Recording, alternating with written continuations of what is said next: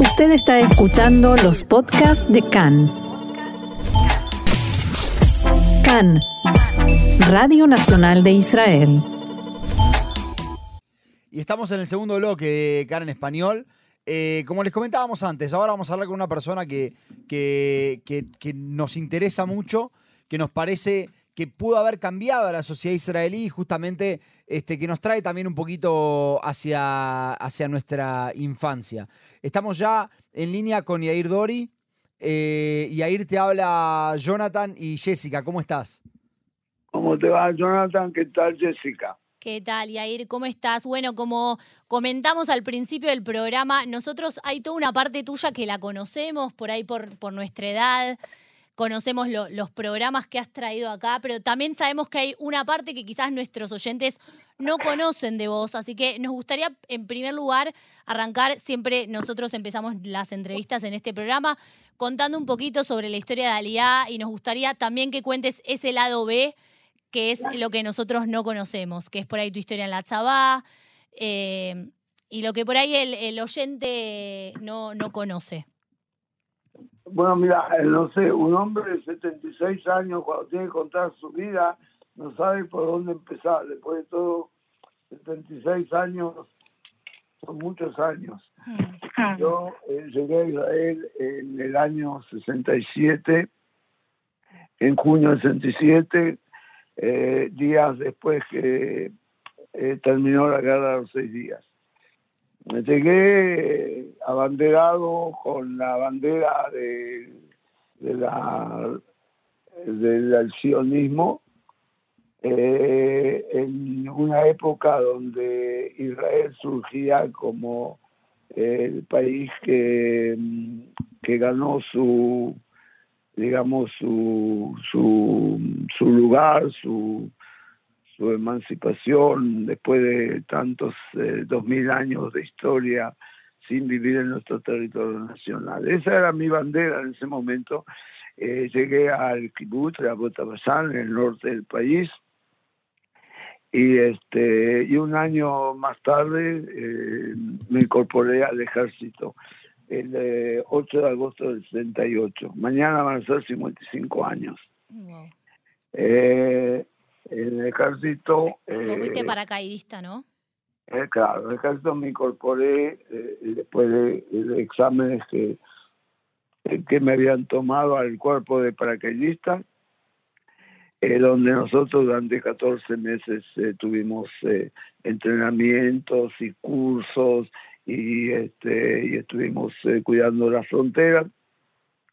Dos años después hice cursos de oficial de sabotaje del cuerpo y en el año 70, el 30 de mayo del 70, en una emboscada sangrienta, se conoce como el sábado negro, mm. eh, eh, tuvimos eh, dos, dos encuentros bélicos mm. donde en el segundo ya herido del primero caigo prisionero en manos de los egipcios cuando todos mis compañeros eh, eh, mueren en combate. Ese fue eh, la entrada al infierno que lo viví durante un año en manos de los egipcios. herido, muy herido, pero con, con el deseo de quedar vivo volví a Israel después de, un año en un eh, cambio de prisioneros, este, mm, ya con un brazo derecho amputado y heridas este, bastante mm, serias por en todo el cuerpo. Eh, estuve internado en, eh, el hospital de Tel y después mm, eh, ya eh, un poco recuperado, fui a estudiar eh, a la Universidad de Tel Aviv. Este, en el año 73, después de la guerra de Yom Kippur, me incorporo nuevamente al ejército y sirvo como mm, oficial de oficial de, educación en el cuerpo de paracaidistas eh, por tres años. Después eh, eh, vuelvo a la vida civil y ahí empiezo a buscar mi suerte en la vida empresarial hasta que en los años 80 con una idea que también la elaboré con mi hermano gemelo, que ya no está, creamos una, empresa de importación de contenidos eh, argentinos en particular y latinoamericanos en general.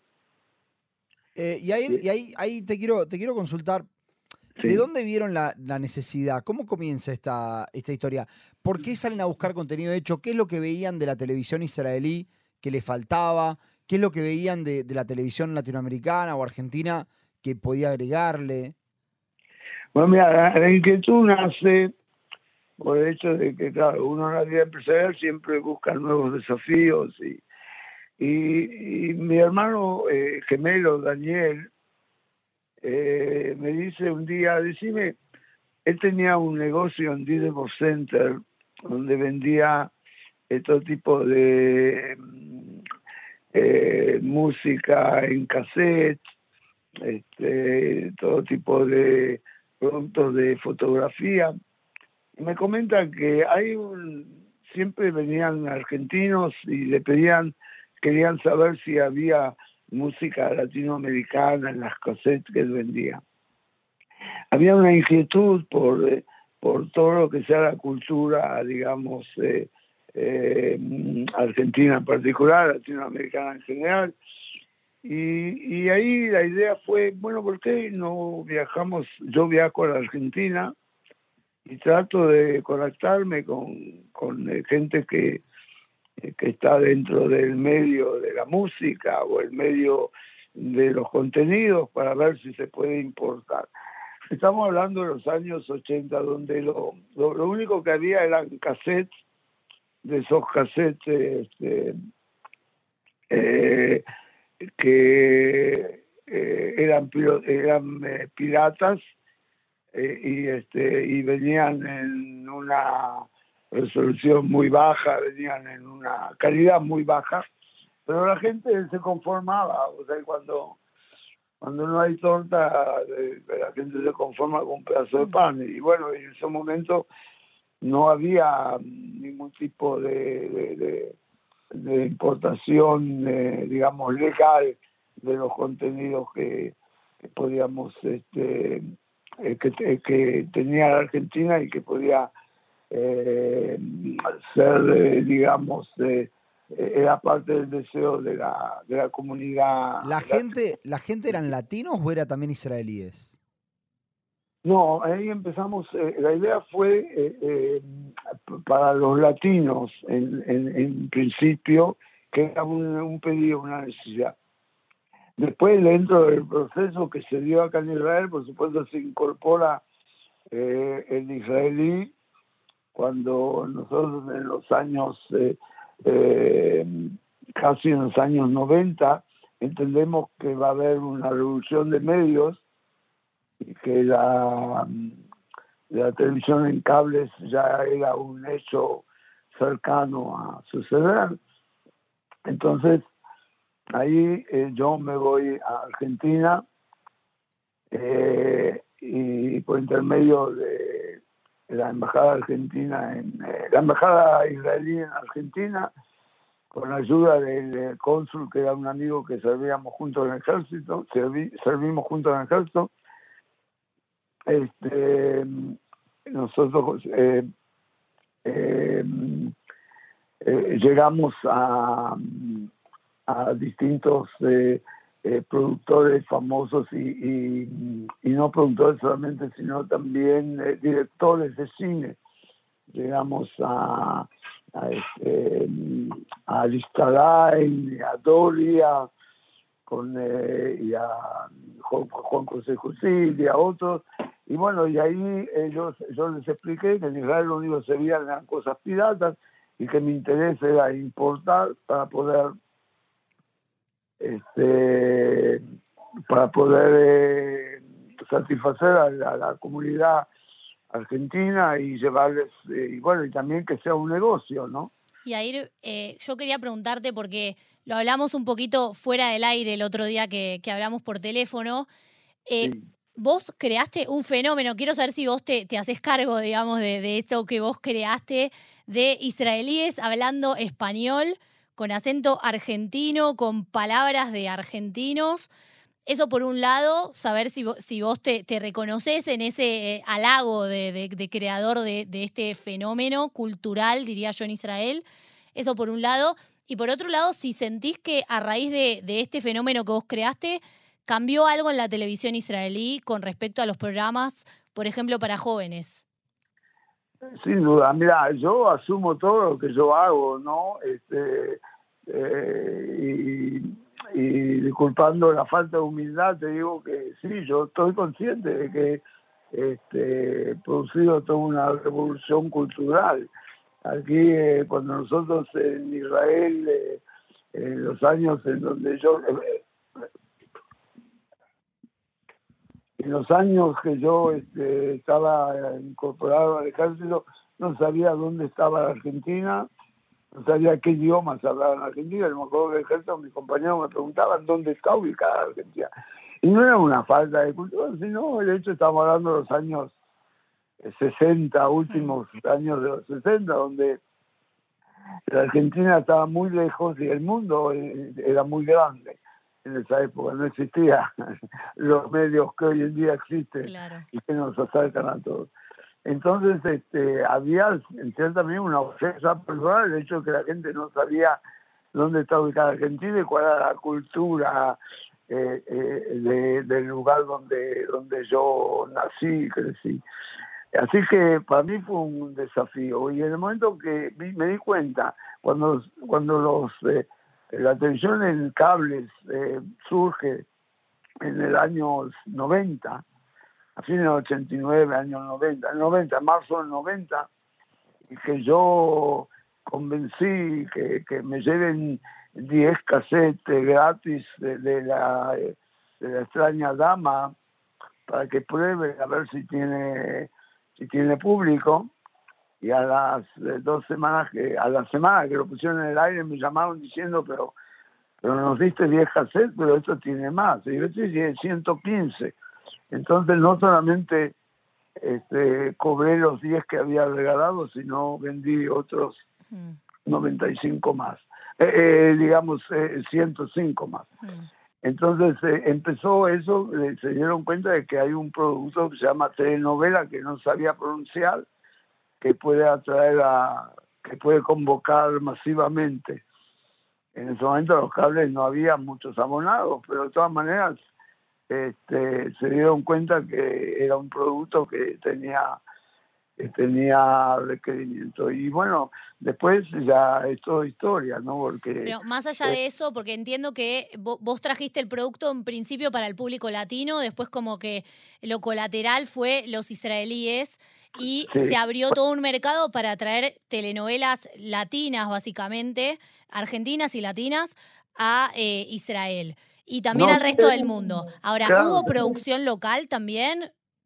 Sí, sí, pero eso más tarde, cuando nosotros obtenemos el, eh, el, este, la licitación de un nuevo canal que lo llamamos Viva y que vive hasta ahora, Viva. Y este, nosotros eh, Ahí eh, empezamos eh, eh, con a producir telenovelas aquí nosotros en Israel, como empezó este ¿cómo se llamaba la primera?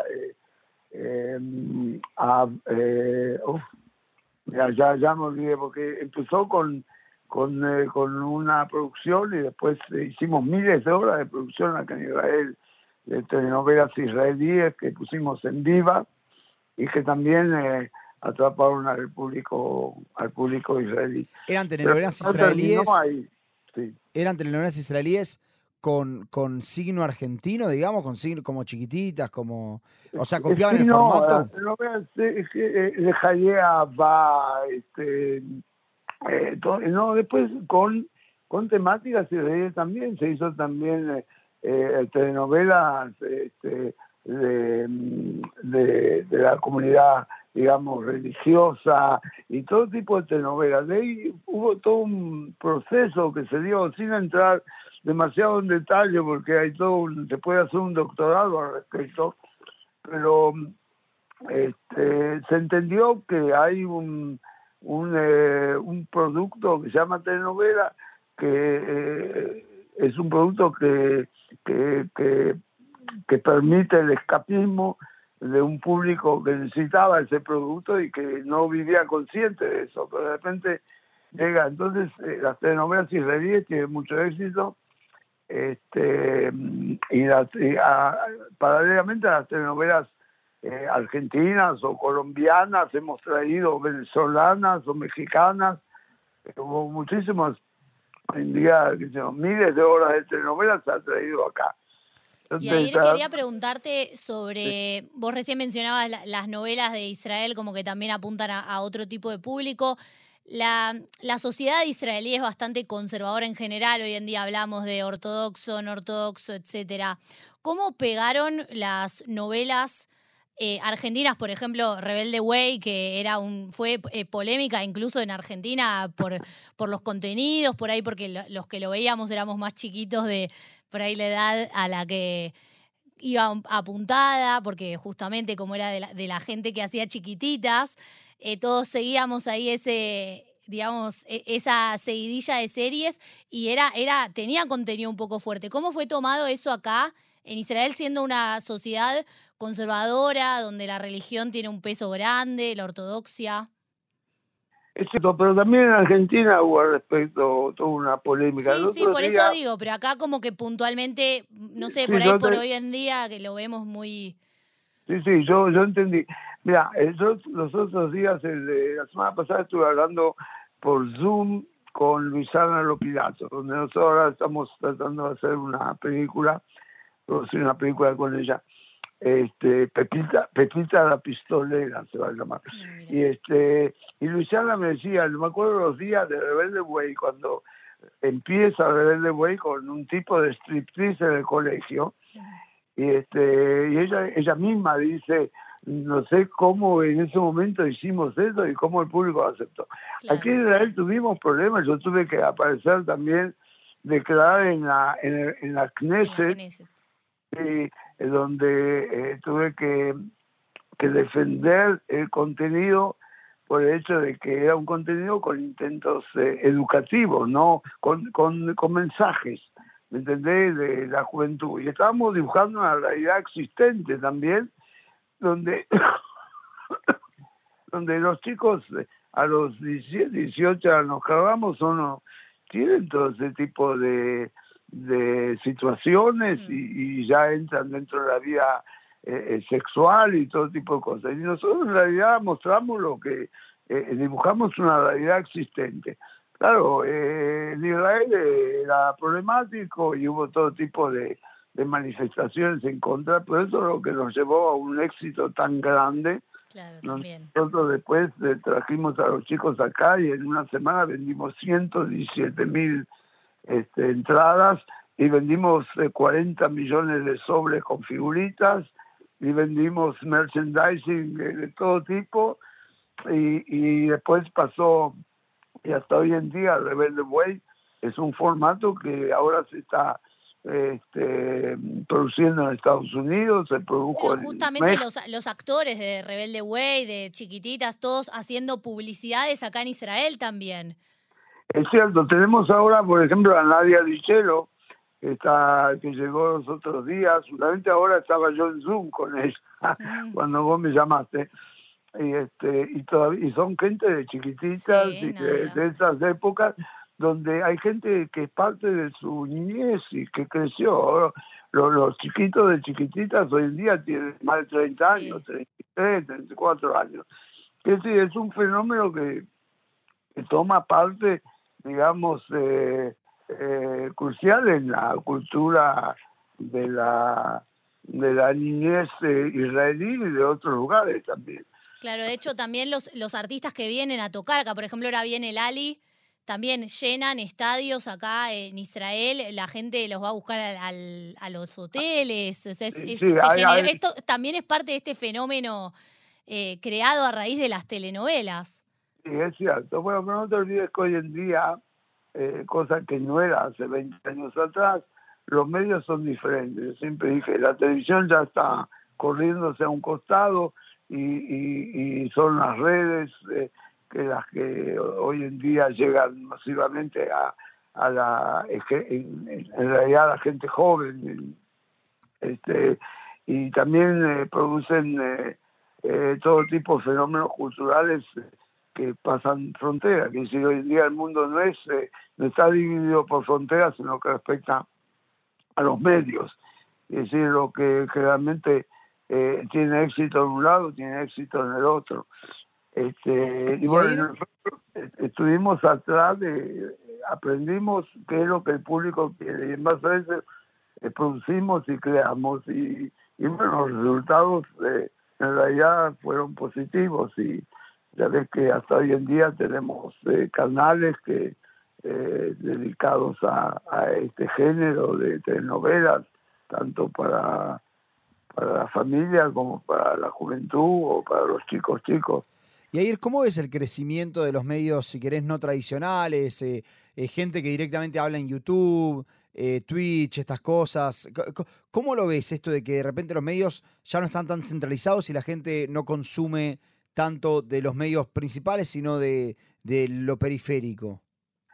Bueno, sí, era, es, es una dinámica que ya se venía entendiendo hace unos años atrás los que están en este en este en esta industria eh, por el hecho de que hoy en día si vos entras en una casa un sábado donde hay qué sé yo eh, chicos chicos eh, ninguno de ellos lo vas a ver eh, mirando televisión todo para estar cada uno con su celular y cada uno con, con, con, con lo que le interesa en, ese medio, ¿no? No sé, en el, eh, qué sé yo, en el YouTube o en el eh, Spotify o en el eh, Facebook o whatever, de cada uno.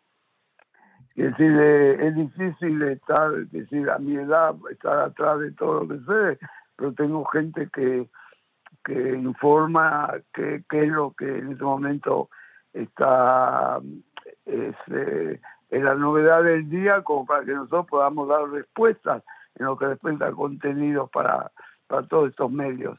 Y ahí Hoy en día- justamente, perdón, eh, porque nos estamos quedando con muy poco tiempo en el programa. Sí. Quería preguntarte, vos ahora estás trabajando en la serie sobre la AMIA. Es cierto, estamos ahora produciendo, estamos filmando en Montevideo hasta el 15 de agosto, la semana que viene, desde el 18 de mayo, y después entramos en el proceso de la postproducción Mm. y este y para el mes de febrero si Dios quiere la tenemos en el aire acá en Israel Es ¿Se va a estrenar primero acá? capítulos. Eh, sí vamos a tener aquí una ventana de dos meses antes de, de que la saquemos por intermedio de una plataforma como Amazon o Netflix Mm. todavía no terminamos las negociaciones, que la va a difundir a todo el mundo. Eh, sí, es un desafío muy grande, es una idea mía. Era importante para mí hacer una ficción basada en, una- basada en la realidad, desde la explosión de la AMIA este, en el año 92 hasta el asesinato de Nisman en julio de hace nueve y pico de años.